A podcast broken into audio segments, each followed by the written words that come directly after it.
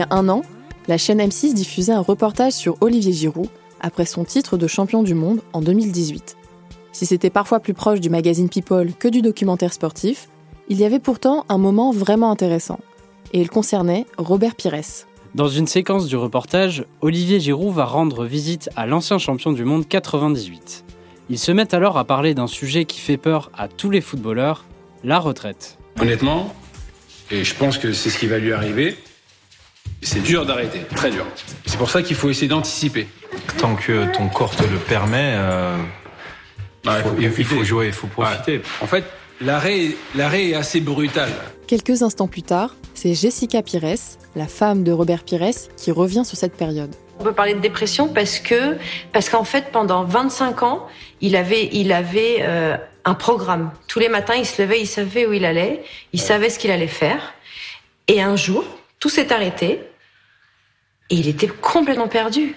Donc, on va dire que allez, les 15 premiers jours, c'était cool. Il pouvait, euh, il pouvait euh, dormir, il pouvait faire ce qu'il voulait. Et au bout de 15 jours, il s'est rendu compte, mais je sers à quoi en fait? Dans le monde du foot, on donne un surnom à la retraite sportive, la petite mort. Après des années d'émotions sur les terrains, il faut à un moment revenir à une vie normale. Et c'est évidemment pas facile pour tous les footballeurs. On s'est donc posé plusieurs questions. Pourquoi est-ce que c'est aussi dur pour un footballeur d'arrêter sa carrière Comment est-ce qu'on vit ce changement de vie Et surtout, est-ce qu'on peut survivre à la petite mort du football? Et pour répondre à ces questions, je suis allé discuter avec différentes personnes qui travaillent sur le sujet. Julien Cardi, un ex-joueur pro qui a récemment raccroché les crampons, Delphine Herblin, psychologue du sport, Sophie Baudin, sociologue spécialisée sur la question, et Philippe Lafont, directeur général de l'UNFP, le syndicat des joueurs de foot pro en France. Et vous allez voir, arrêter le football, ce n'est pas une fatalité. Je suis Semia Haddad et je suis avec Brice Bossavi qui écrit sur le foot et la société depuis plusieurs années. Vous écoutez le dixième et dernier épisode de cette saison de Football Society, un podcast du groupe Free.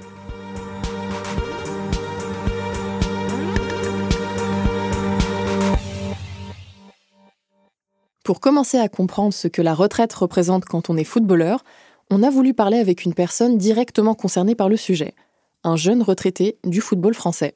Si vous êtes supporter toulousain, ça devrait vous faire plaisir. J'ai passé un coup de fil à Julien Cardi. Révélé avec le TFC et la génération Pichoun, les jeunes de Toulouse qui ont fait remonter le club en Ligue 1 au début des années 2000, ce milieu défensif a ensuite joué en Ligue 2 avant de terminer sa carrière à Guingamp en première division en 2017. Et il t'a reparlé de ses derniers mois en tant que footballeur, qui n'ont pas été faciles.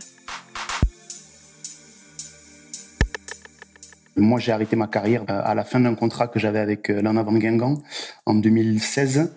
J'avais euh, donc euh, vécu une, une année euh, précédente un peu compliquée parce que j'avais été blessé. J'avais eu une, une blessure au genou, euh, voilà, qui m'avait éloigné des terrains pendant un petit moment. Euh, j'avais, euh, je m'étais bien rétabli. J'avais fait une, une année euh, convenable euh, sur ma dernière année de contrat, euh, mais qui ne m'a pas permis de de convaincre les, euh, les dirigeants de, de, de prolonger là-bas. Donc j'ai vécu une période euh, un peu particulière, un peu compliquée, euh, de six mois où il fallait forcément s'entretenir tout seul, attendre euh, et sonder un petit peu voilà des, des clubs pour pour voir voilà s'il y avait l'opportunité de, de, de pouvoir continuer et d'apporter mon expérience et puis donc de rentrer dans un, un objectif sportif qui était qui était intéressant. C'est pas venu. Je, je me suis laissé jusqu'au mois de, de décembre janvier pour faire le point, euh, parce que c'est quand même, je pense, un peu compliqué de, de ne pas forcément savoir si, euh, ben, si on va continuer ou si on arrête. Donc, au bout d'un moment, il a fallu faire un choix, il a fallu trancher pour euh, justement euh, ben, que ça soit clair dans ma dans ma tête. Euh, et euh, donc, euh, ne voyant pas venir donc de, de propositions qui me conviennent pour continuer ma carrière, ben, j'ai décidé euh, de mon côté, euh, voilà, de, de mettre un terme à ma carrière en janvier 2017. Je pense que la meilleure fin d'une carrière, c'est quand on le décide, mais c'est quand aussi on, euh, on considère que on peut pas aller plus loin, ce qui n'était pas forcément le cas pour moi. Donc ça a été euh, voilà un petit un petit regret moi de ma part d'arrêter ma carrière comme ça.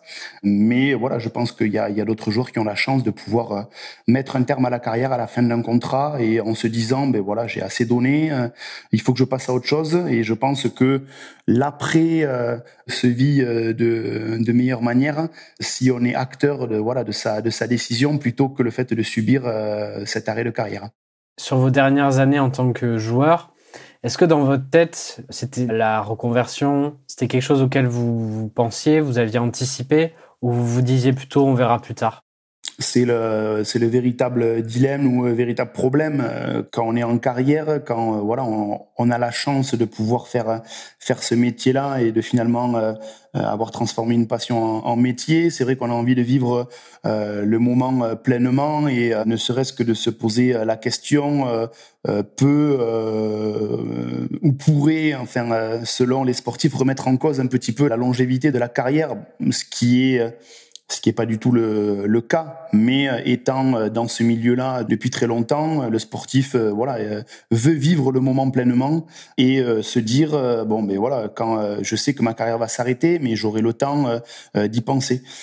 heureusement que ben, qu'il y a des personnes euh, dans l'entourage du sportif, euh, donc ses, coéquipiers qui ont un peu plus de bouteilles, qui sont plus avancés dans l'âge, qui euh, peuvent être confrontés donc voilà à cette, à cette reconversion plus ben, à un moment donné un peu plus tôt qu'un autre sportif.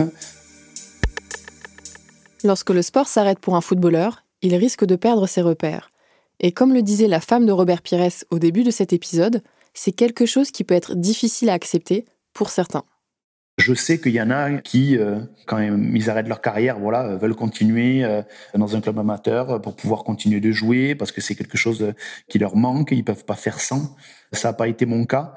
Mais effectivement, il y a un grand changement entre la vie qu'on a vécue pendant plus de 20 ans, en prenant en compte les, les, années de formation quand on est jeune et quand on est en centre de formation, où on commence à 15 ans. Et voilà, moi j'ai arrêté à 35-36 ans. Voilà, ça fait une vingtaine d'années. Euh, on peut pas balayer euh, ces 20 ans comme ça. On a eu un, rythme euh, auquel on s'était habitué et forcément, il faut tout recommencer. Donc ça peut être une source de, de stress, ça peut être déstabilisant. Moi, je l'ai pas forcément vécu comme ça euh, parce que j'avais euh, d'autres objectifs. Donc voilà, ma reprise d'études qui m'a de suite occupé, euh, et puis des, idées, des projets à mettre en place avec des rencontres de, personnes. Donc voilà, j'ai j'ai fait en sorte de rester toujours actif. Mais oui, des fois, on se retrouve à la maison en étant seul et puis voilà, en n'ayant pas forcément d'activité et d'occupation. Donc je sais très bien que voilà que ça peut arriver et que ça peut voilà s'enchaîner dans le mauvais sens. Quand des footballeurs professionnels parlent de la fin de leur carrière, on sent toujours une inquiétude. Comme si arrêter de jouer au foot, c'était une vraie source d'angoisse pour certains. Pour le comprendre, tu allais discuter avec Delphine Herblin. Elle est psychologue du sport et depuis des années, elle accompagne de nombreux footballeurs de Ligue 1, notamment ceux du RC Lens, avec qui elle travaille régulièrement. Et elle m'a expliqué pourquoi la retraite était une source d'angoisse pour les footballeurs.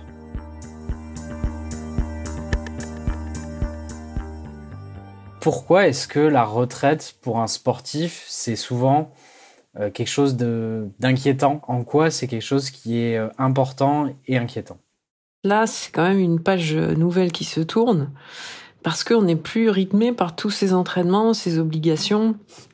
Et surtout si on prend des, footballeurs professionnels habitués à la pression, euh, aussi aux, émotions très fortes, donc d'un seul coup, il se retrouve sans tout ça. Et même si on peut en parler avant, parfois, euh, c'est ce qu'on peut faire dans l'accompagnement justement psychologique, ben on n'est quand même jamais préparé à cette nouvelle vie euh, d'une manière générale, de savoir comment on va vivre une vie au jour le jour, euh, où il n'y a plus ces objectifs permanents, il n'y a plus la compétition à préparer, il n'y a plus le stress. Et donc c'est vrai que c'est une phase où, où le footballeur va devoir se réinventer et on parle souvent euh, finalement de changement d'identité quelque part entre une identité qui a été fondée sur du sportif et puis là une identité qui va être fondée sur la personne. C'est de, changer cette identité finalement. Ça va être ça la problématique.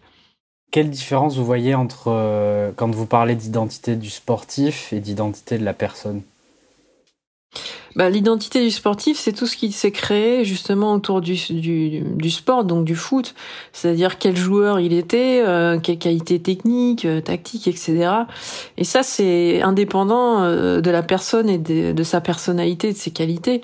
Toutes ces relations euh, amicales, voilà, on va dire la majorité de ces relations vont être construites aussi autour du football en général, de tous les clubs qu'il va faire, etc. Donc cette identité, le, le, le moi sportif, on va dire, il est vraiment créé autour de la pratique, euh, des relations qui, qui s'est créées à l'intérieur. Donc c'est une personne dans un milieu particulier. Mais à partir du moment où on l'enlève de ce milieu, ça veut pas dire que c'est exactement la même personne ou qu'il va s'adapter dans un milieu professionnel, par exemple, autre. Euh, donc l'identité sportive, c'est à, quel point finalement la personne s'identifie euh, au sportif qu'il est. Donc c'est ça qui fait la différence. Si un joueur s'est créé son, une identité sportive, ce qu'on appelle forte, c'est-à-dire que tout tourne autour du football depuis qu'il est jeune, bah quand s'arrête euh, le football, en tout cas professionnel, où il va prendre sa retraite, c'est plus à risque qu'un footballeur, par exemple, qui a construit une identité qui est aussi au-delà, c'est-à-dire euh, qui a fait des études, qui a des relations majoritairement en dehors du football, et euh, il y en a, hein, des footballeurs aussi comme ça, pour qui le football n'est pas tout. Et là, cela, forcément, va avoir une transition plus facile parce que leur identité sera pas imprégnée uniquement euh, du football. Donc tout se joue en fait de à quel point on s'identifie justement à son sport. Pour beaucoup de joueurs, la retraite change aussi le quotidien et les rapports aux autres, notamment avec la famille. Ben oui, ça change, ça chamboule énormément de choses en fait. Euh, déjà dans la vie privée, ben, en, général, le, joueur de foot est pas très présent euh, dans sa vie personnelle et euh, d'un seul coup, il va se retrouver énormément présent. Donc rien que ça, l'équilibre du couple peut être menacé parce que voilà, c'est les habitudes qui changent d'un seul coup. Euh, aussi par, par rapport aux enfants, ça peut être la même chose. Euh, et, et, du coup, euh, finalement, c'est encore une fois euh, l'identité personnelle qui va qui va être euh, modifiée. Donc forcément, c'est des c'est des moments où le sportif se pose des questions sur lui-même aussi. Encore une fois, qu'est-ce qu'il va faire de sa vie, mais aussi se retrouver devant un temps euh, libre. Et ça, c'est vraiment il y a de l'ennui hein, qui peut être généré et l'ennui peut provoquer une forme de dépression aussi. de pas savoir quoi faire de ses journées. Encore une fois, il y a des, des joueurs qui ont été ben, euh, chouchouter toute leur carrière, où il y a toujours des gens qui ont eu l'habitude de faire des choses pour eux, finalement, ils n'ont pas l'habitude de remplir un emploi du temps euh, comme classique, on va dire. Donc euh, ce vide-là peut être vraiment ressenti de manière très forte chez certains. Et c'est là où il faut effectivement faire attention, puisque il y en a qui peuvent vraiment très mal vivre le fait d'être en inactivité, entre guillemets. C'est toujours le sentiment d'inutilité, de ne plus servir à rien. Et puis je pense que le paramètre euh, qui est très très important, euh, c'est le côté émotionnel, euh, parce que ils ont vécu des émotions incomparables. Le sportif, il vit des émotions très très fortes, que ce soit négatives ou positives. Les compétitions génèrent des émotions qu'on retrouve jamais dans la vie de tous les jours. Donc le jour où on se retrouve où il y a plus de match, il y a plus d'entraînement, Bon, les entraînements, les émotions sont quand même moindres, mais il n'y a plus de match. Ben, comment on peut recréer ces émotions à l'intérieur de soi qui sont un peu euh, addictives hein? Euh, Les émotions de victoire, rien ne peut vraiment les remplacer dans la vie de tous les jours. Et c'est surtout ça qui crée vraiment un sentiment euh, de vide et, le fait qu'on se retrouve un peu à plat émotionnellement. Quoi. Il, y a, il y a la vie un peu banale, entre guillemets. Donc faut s'y préparer aussi. Tu as enfin demandé à Delphine Herblin pourquoi on associait autant la retraite sportive à une petite mort. Et il y a un lien avec le deuil. On l'assimile souvent à un processus de deuil où il faut passer par plusieurs phases pour arriver à accepter justement qu'on va passer d'un autre statut. Et ça, ça se fait aussi plus ou moins bien en fonction euh, des footballeurs finalement. Mais donc, euh, c'est vrai qu'un un sportif et un footballeur euh, qui prend sa retraite a plusieurs phases comme un deuil euh, quand il arrête sa carrière. Oui, en fait, on a, on a un peu expliqué les phases de deuil. La première, c'est le déni. C'est celui que quand on, on dénie la situation, on n'arrive pas du tout à accepter que effectivement, du jour au lendemain, c'est ce qui se passe. Bah, on s'entraîne plus, on fait plus des matchs et on, on compte plus en fait aussi on n'a pas parlé d'un paramètre, mais c'est aussi si c'est des professionnels, il y a le regard extérieur, ils sont euh, voués à un public, euh, aimé, euh, donc il y a tout ça qui disparaît aussi. Donc après cette phase de déni, il y a souvent des émotions assez fortes. Euh, on, appelle ça une phase de colère où finalement bah, le, joueur peut être en colère de, savoir qu'il va plus vivre tous ces, toutes ces choses là. Ensuite, euh, si la, la, phase suivante, c'est la transaction, c'est-à-dire euh, il réfléchit quand même aux avantages euh, justement de passer à autre chose, et il y en a, heureusement, de la retraite. Et il y a aussi parfois une phase qu'on appelle de dépression, et là, on va retrouver aussi plein de cas finalement dont on parle aussi maintenant de sportifs qui arrivent pas du tout à retrouver des objectifs pour leur futur. Et ça, ça c'est vraiment la phase problématique. Et puis, on va dire la dernière phase, c'est l'acceptation. Et pour ceux qui ont trouvé des nouveaux objectifs, une nouvelle voie, euh, ceux qui vont peut-être se, se, diriger vers la carrière d'entraîneur, par exemple. En tout cas, une reconversion, dans cette phase d'acceptation, finalement, on accepte qu'on a été euh, joueur et puis qu'on passe à autre chose et justement à une nouvelle vie, un nouveau chapitre de sa vie.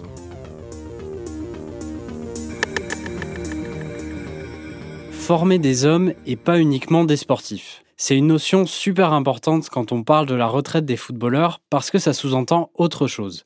Les footballeurs sont plus que le sport qu'ils pratiquent, ils ont une place dans la société et elle change au moment de leur retraite. Sauf que là où la plupart des gens cherchent un nouveau sens à leur vie à 65 ans, eh bien pour les footballeurs, c'est à 35 ans que ça arrive. Pour comprendre comment on vit ce changement de rôle dans la société aussitôt, tu as passé un coup de fil à Sophie Baudin, qui est sociologue du sport. Elle est maître de conférences à l'université de Rennes et elle a réalisé une thèse entière sur la reconversion des sportifs professionnels. Et j'ai pu discuter avec elle de comment les sportifs changent de statut dans la société à leur retraite. La première chose qu'elle t'a dit, c'est qu'effectivement, les sportifs vivent un changement brutal et ils doivent alors se réinventer rapidement.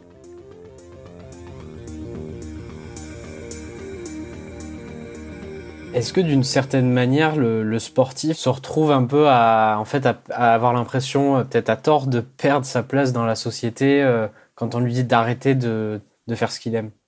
Oui, parce que quelle est l'identité du sportif? C'est bien l'identité de ses de ses médailles ou, ou, de ses places sur les championnats, etc. Donc on le connaît en tant non pas qu'en tant qu'individu, on le reconnaît en tant que pourvoyeur de médailles ou de ou de places dans les championnats diverses et variés. Donc là, oui, euh, il va intégrer une société ou il va intégrer, euh, il va être entraîneur. Alors quand ils intègrent le, le entraîneur, ben, ils, ils agissent aussi sur leur passé. Ils ont été sportifs de haut niveau, donc ils ont une légitimité. Mais quand quand ils intègrent une autre structure, bah là, il va falloir qu'ils fassent leurs preuves. Et plus ils sont âgés, bah plus euh, faire leurs preuves, ça leur pose des questions, hein, parce que c'est compliqué. Quand on arrive dans une société quelconque et qu'on connaît pas véritablement euh, la culture de la société, bah c'est pas parce qu'on est sportif de haut niveau que bah, que qu'on vous attend en faisant la là. Il faut faire ses preuves. Et plus euh, on arrête sa carrière tôt, plus c'est facile. C'est-à-dire que plus on reste longtemps dans la carrière, je vois les gens qui ont 30, 35 ans qui arrêtent leur carrière, bah c'est de plus en plus compliqué parce que ce temps long euh, fait que bah, on, on, a de la distance avec, euh, je dirais, un temps social, un temps ordinaire qui est compliqué à, à encadrer. Finalement, euh, quand on est sportif au niveau, on est exclu un petit peu de la société. Alors on est complètement inclus, bien sûr, mais on, on, on est un petit peu acteur de sa propre vie, mais en marge de la société ordinaire. Et ça, c'est compliqué à intégrer derrière. Est-ce qu'il y a eu des études qui montrent si les sportifs font une reconversion dans le sport ou en dehors du sport? Est-ce qu'il y a des pourcentages? Et deuxième question euh, sur le même sujet, est-ce que c'est plus difficile de se reconvertir dans un domaine en dehors du sport que, euh, que dans, dans, dans le domaine sportif quand on est un sportif? On n'a pas vraiment de, de, de, chiffres extrêmement clairs, hein, parce que finalement, euh, euh, ce qui intéresse les gens, c'est la reconversion des sportifs euh, qui, qui, ont été en équipe de France, etc. Mais vous avez tous ceux qui ont accédé au, à la filière de la haute performance et puis qui n'ont pas été ni médaillés ni rien du tout. Donc on, on, a, on a finalement très peu de renseignements à ce niveau-là. Et si vous avez été très bon dans votre dans votre sport et que vous avez vraiment la, la, la vocation d'être entraîneur, etc. Donc l'institution, les fédérations vont vous aider à passer les diplômes pour pour intégrer le le monde sportif. Euh, et puis par contre, vous avez des individus qui euh, bah, qui euh, qui se reconvertissent parce que bah, ils ont fait le tour du monde du sport et puis qui veulent aller ailleurs. Et, et pour le coup, alors il y a y a y y a pas d'études véritables hein, sur le suivi. C'est ça qui est un peu un peu ennuyeux, c'est que une fois que vous avez quitté l'institution, eh bien, ben on perd votre boîte mail, on perd on perd vos vos, numéros de téléphone et ça serait intéressant de savoir ce qu'ils sont devenus, finalement, dans quel métier ils se sont reconvertis. Euh, ça, le ministère des Sports avait, euh, fut un temps, euh, la volonté de suivre ces sportifs-là, mais bon, ça a été arrêté parce qu'il n'y avait pas... Je veux dire, les sportifs qui ont échoué ne répondent pas à ce type de questions-là parce que bah, ils ont une reconversion moyenne et puis ils n'ont pas envie de dire qu'ils sont en, grande détresse. Hein. C'est ça. Il y a beaucoup de, sportifs qui sont en grande détresse financière, hein, une grande précarisation hein, des, sportifs. Et ça, comme on a une image extrêmement positive, euh, quand on est sportif de haut niveau, ben, on veut pas dire qu'on a raté sa reconversion. Surtout, il existe dans l'opinion publique et dans le monde du sport une forme de mépris pour les anciens sportifs de haut niveau qui se sont reconvertis dans des métiers qui paraissent moins valorisants socialement. Et le meilleur exemple, c'est Stéphane Guivarch, ancien champion du monde 98, qui s'est reconverti dans la vente de piscines. Le champion du monde 98 a choisi le Finistère comme cadre de vie, loin des médias et de Paris fin de matinée ou début d'après-midi. Et votre piscine est livrée lundi aussi. Stéphane Guivarch est aujourd'hui commercial. Un commercial avec lequel les clients, forcément, adorent parler football. Ceux qui sont acharnés, ceux qui ont vécu euh, cette Coupe du Monde, forcément, ils en parlent. Bon, on en parle au départ, bien sûr, sur le projet qui intéresse le plus la piscine. Et puis après, au bout d'une demi-heure, euh, bah, on commence à évoquer le foot. Et souvent, on peut parler plus de foot que de piscine. Donc euh, c'est ça qui fait le charme aussi. Mais bon, en même temps, le fait de trouver la passion des gens, si c'est sympa. Et puis ils se sentent bien concentrés sur le sujet. Et puis ça se passe très très bien. Ils vendent des piscines. Ben, je, trouve que c'est remarquable de vendre des piscines, mais les autres rigolent de lui, quoi. Et bon, euh, je trouve que c'est euh, euh, c'est complètement impensable. Non, ça, manque un peu d'indulgence quand même, hein, un peu de bienveillance par rapport à la reconversion de certains sportifs. Mais justement, est-ce que les footballeurs sont accompagnés dans leur reconversion? Et quelles solutions sont mises en place pour les aider?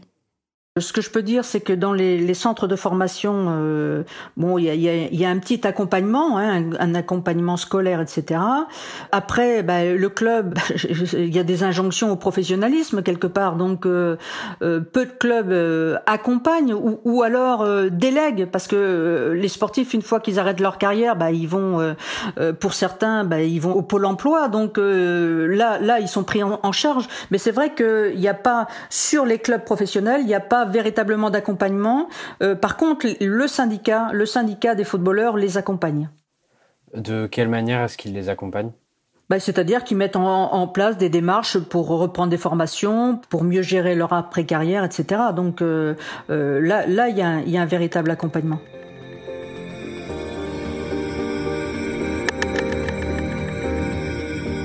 Depuis le début des années 90, l'UNFP, l'Union nationale des footballeurs professionnels, accompagne les footballeurs français dans leur reconversion. C'est ce que m'a expliqué Philippe Lafont, directeur général du syndicat. En dehors de son poste à la tête de l'UNFP, il est aussi président d'Europe Sport Reconversion, une association du syndicat qui accompagne les joueurs dans leur après-carrière. Et il m'a expliqué en quoi consiste cette association. Donc euh, Eurosport Reconversion existe depuis 1990 et euh, à l'époque, euh, tout simplement, le, le directeur et vice-président René Charrier euh, avait déjà la, la problématique des, des joueurs euh, au chômage, donc a commencé à organiser les, les camps d'entraînement d'été que l'on fait pour les joueurs au chômage, et a voulu aller un petit peu plus loin dans l'accompagnement de, de ces joueurs qui finalement ne retrouvaient pas de contrat. Et euh, bah, une méthodologie de, de, travail a été euh, mise en place à l'époque avec un, accompagnement pour les joueurs dont j'ai bénéficié en 93, 94 euh, en étant euh, en fin de contrat euh, avec avec Toulouse. Philippe Lafont est un ancien joueur de Ligue 1 et il a lui-même pu profiter des services de l'association. J'ai participé au stage UNFP et euh, à ce moment-là, j'ai euh, eu un accompagnement avec un questionnaire, un bilan de compétences qui est, qui est fait à l'époque, un bilan aussi de parcours de vie parce que ben, le, chaque footballeur a un parcours euh, différent. Et donc ça permet de de mettre vraiment sur sur papier une à l'époque j'avais 24 ans donc c'était un parcours de vie euh, qui était encore euh, court. Mais euh, avec le le parcours au niveau études au niveau voilà de vie de famille, etc. Donc ça va assez loin dans le, questionnement. Et ça permet de d'engager la, la réflexion parce que le travail d'Eurosport Reconversion, n'est pas simplement euh, d'avoir un entretien avec une personne, de faire un test, d'appuyer sur un bouton et de lui dire tu vas être euh, entraîneur, tu vas être euh, commerçant, tu vas être pharmacien ou dentiste. Donc c'est vraiment de prendre en compte tout le parcours jusqu'à la vie des parents pour pouvoir aller sur les, les réflexions de formation Évidemment, dans un premier temps, on va pas directement sur un aspect de métier, mais surtout sur un aspect de, formation qui vont permettre aux joueurs qui retrouvent un club ou pas, mais d'entamer le, processus, puisqu'on sait tous que un moment donné, il faudra arrêter la carrière et passer à autre chose. Aujourd'hui, l'UNFP est donc en capacité d'accompagner tous les joueurs de Ligue 1 dans leur après-carrière. Nous avons des chargés de mission qui sont répartis sur euh, sur toute la France. Au travers de nos délégués euh, régionaux UNFP, euh, les services, les, les, les, joueurs adhérents à l'UNFP connaissent le, les services qui sont à leur disposition, que ce soit le service juridique, le patrimoine fiscal, l'assurance et la reconversion. Donc, quand ils ont un besoin, quand ils ont une envie de, de réfléchir, ils sont mis en contact avec le service de reconversion ce n'est pas le service de reconversion qui va faire une démarche active ou on va dire entre guillemets commerciale.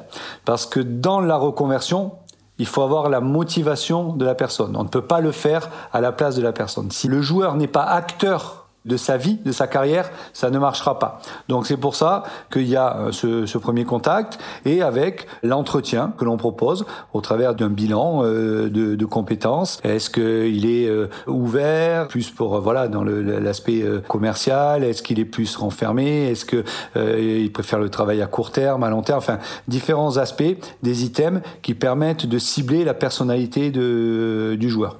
Avec tous ces éléments là, il y a différentes phases de restitution d'échanges, pour arriver après à un plan de formation euh, que l'on met en place avec le joueur. En France, il n'y a pas que l'UNFP qui propose d'aider les footballeurs à tourner la page du sport. Il y a aussi des entreprises privées qui proposent un accompagnement encore plus personnalisé. C'est justement le cas de Julien Cardi qui a fondé Sport Elyséum, une entreprise qui aide des sportifs à se reconvertir. En septembre 2018, il lance sa boîte pour combler un manque dans l'accompagnement à la reconversion qu'il avait lui-même remarqué après sa dernière année à Guingamp. Moi, j'ai euh, souhaité euh, apporter quelque chose, quelque chose en plus euh, qui ne m'avait pas été donné pendant ma carrière, d'avoir un accompagnement plus poussé et plus individualisé, donc vraiment plus du sur-mesure, et d'avoir un plan d'action justement avec des étapes à franchir pour atteindre un objectif bien précis. Ce que moi, j'ai pas pu euh, faire euh, pendant ma carrière. J'ai utilisé les services et euh, je suis pas là pour pouvoir critiquer ces services parce qu'ils avaient déjà l'avantage d'exister. Mais pour moi, l'accompagnement n'était pas suffisamment poussé et n'allait pas au bout des choses. Alors nous, avec Sport Elysium, donc avec mes deux, mes deux associés, ce qu'on a souhaité mettre en place, c'est de pouvoir proposer un accompagnement sur mesure aux sportifs qu'on construit de la manière suivante. On fait le point, on rencontre le sportif, euh, on échange sur euh, sur sa carrière, sur les compétences qu'il a pu acquérir pendant sa carrière, sur ses intérêts euh, professionnels. On fait un, un, bilan de tout ça. On discute avec lui de voies professionnelles qui pourraient l'intéresser ou de voies formatrices qui pourraient l'intéresser. On lui expose voilà deux, trois, quatre pistes. C'est lui qui valide une, une piste et en fonction de ça, eh bien on, va mettre en place avec lui euh, un plan d'action qui va être calqué sur son emploi du temps professionnel, donc sportif, euh, sur son emploi du temps aussi personnel. À l'UNFP, on a remarqué quelque chose d'intéressant. Les profils des retraités du foot sont en train de varier. Et la raison qu'il explique devrait vous rappeler le premier épisode de ce podcast. C'est vrai qu'on a des paysagistes, ceux qui construisent des piscines en Corse, on a de, ceux qui ont fait de l'import-export parce qu'ils étaient étrangers, qu'ils sont restés en France, et soit avec des produits euh, locaux de leur pays, faisaient de l'import-export. On a vraiment euh, un mélange. On est sorti euh, depuis maintenant une bonne quinzaine d'années, 20 ans, de l'archétype ah il va ouvrir un bar tabac ou être entraîneur ou travailler dans une mairie. voilà, non, on est vraiment sorti de ces aspects-là. Ce qui a fait pour beaucoup aussi, je pense, c'est le travail qu'il y a dans les clubs et dans les centres de formation pour le niveau de base. Aujourd'hui, on a de plus, de joueurs qui sont bacheliers. Le niveau euh, de base étant un peu plus élevé, on peut les amener à des études supérieures, ce qui est peut-être moins le cas avant. Et évidemment, euh, toute la révolution dans les années 2000 de l'aspect technologique, de pouvoir suivre des formations à distance pendant leur carrière. Avec son entreprise, Julien Cardi a justement décidé de travailler avec les centres de formation sur la question de l'avenir professionnel. Il y a énormément d'échecs au sortir des centres de formation. Qu'est-ce que ces jeunes-là font? Il y a malheureusement pas beaucoup de monde qui se pose la question. Et euh, ces jeunes-là, voilà, sont laissés un petit peu dans la nature. Euh, donc, euh, une intervention dans les centres de formation pour mettre en place, sans forcément parler de reconversion, mais plus de parler de double projet ou de sensibilisation à d'autres milieux professionnels, c'est une piste que nous, on, on explore et qu'on souhaite développer également. Est-ce que c'est ça qui pourrait être amélioré? C'est de sensibiliser un peu plus les footballeurs euh, un peu plus tôt à la question de l'après-carrière?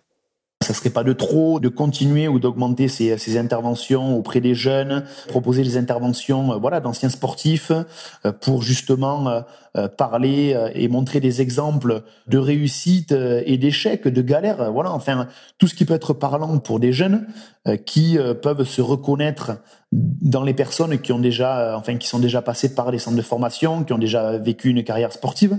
Voilà, c'est toujours plus facile de se reconnaître, voilà, dans des personnes qui ont eu le même parcours. Donc ça, oui, de continuer à faire ça.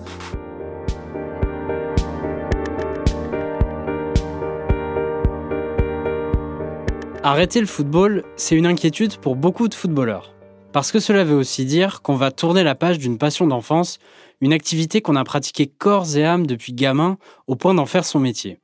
Et au moment de s'arrêter, il faut alors se réinventer. Et croyez-le ou non, ce devrait être quelque chose que l'on prépare dès ses plus jeunes années. Si vous avez écouté le premier épisode de Football Society, vous vous souvenez peut-être que l'éducation est devenue essentielle dans le football français ces dernières années. En faisant ce dixième épisode, on peut comprendre pourquoi, parce que ça va avoir une influence directe sur le reste de la carrière du footballeur et sur le reste de sa vie, après sa retraite. C'est tout l'enjeu de la reconversion des footballeurs. D'un côté, il faut que les sportifs soient préparés à changer de vie, et de l'autre, il faut que le monde du foot les accompagne assez tôt dans cette transition. La morale de cette histoire, c'est qu'arrêter de faire ce qu'on aime n'est pas une fatalité. On peut même avoir plusieurs vies dans une seule, comme les chats. Mais pour y arriver, les footballeurs doivent aussi vraiment se confronter aux problèmes pour bien retomber sur leurs pattes. Je suis Brice Bossavi. Je suis Semia Haddad et vous venez d'écouter le dixième et dernier épisode de cette saison de Football Society, un podcast du groupe Free. Vous pouvez le retrouver sur toutes les plateformes de podcast et sur l'application Free, Ligue 1, Uber Eats. Football Society est produit par Louis Créative, l'agence de contenu audio de Louis Média. Soukaina Kabal est à la coordination. Cet épisode a été enregistré et mixé à la fugitive. Sa musique a été composée par Olivier Baudin et Benoît Daniel.